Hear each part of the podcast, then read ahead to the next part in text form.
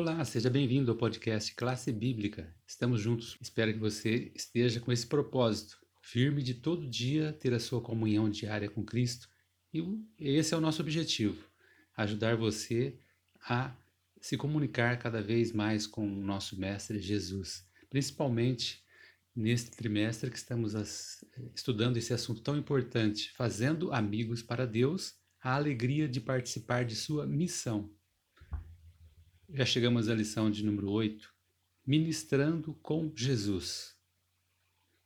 Chegamos ao momento de ver como atuar de forma prática, fazendo o trabalho da mesma forma, né, o exemplo que Cristo nos deixou.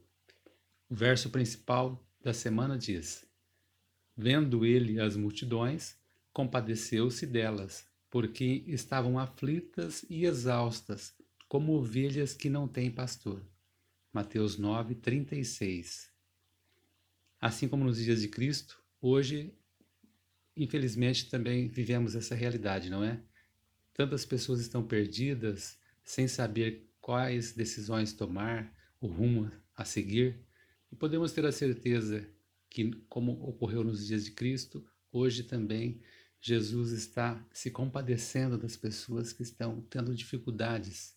O ponto mais importante é sempre termos em mente que Jesus ele se importava com as pessoas. Ele pensava mais no próximo do que a si mesmo, e o seu ministério era um ministério de compaixão.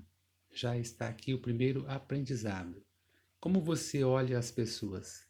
Com compaixão?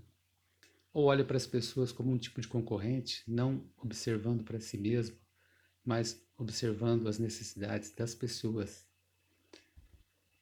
O enfoque de Cristo era físico, mental e emocional. Ele olhava para as pessoas de forma abrangente, integral, tentando ajudar em todos os aspectos. Por exemplo, no aspecto físico, vemos bastante exemplos né, das curas que ele fazia, os leprosos, cegos, surdos, apenas aí estão alguns exemplos. Também quanto ao aspecto emocional, temos o exemplo de do endemoniados, outras pessoas que entraram em possessão, pessoas que deixaram que suas mentes fossem dominadas né, pelo inimigo.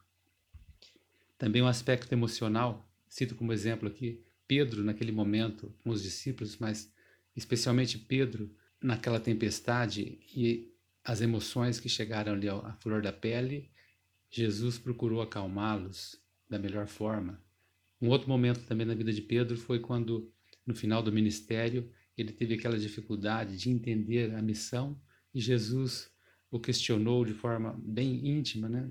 se ele o amava, repetindo e fazendo com que Pedro fosse ao X da questão né? para poder entender a sua missão aqui na terra. Outro exemplo é o filho daquela mulher de Naim, o qual Cristo ressuscitou naquele naquele momento emocional de perda né, de alguém da família, Cristo atuou de forma poderosa para poder ajudar. O que o autor procurou nos trazer na lição dessa semana é esta mensagem. Quando temos um interesse genuíno nas outras pessoas, nós damos uma abertura para o Evangelho. As pessoas começam a ver o Evangelho com outro olhar. Separei esse texto do nosso guia de estudo de sábado que diz: Unicamente o método de Cristo trará verdadeiro êxito no aproximar-se do povo. O Salvador misturava-se com os homens como uma pessoa que lhes desejava o bem. Manifestava simpatia por eles, ministrava-lhes as necessidades e granjeava-lhes a confiança.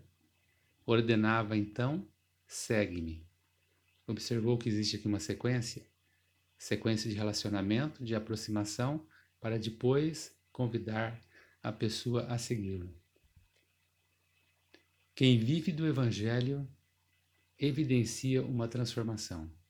Isso é algo natural que acontece.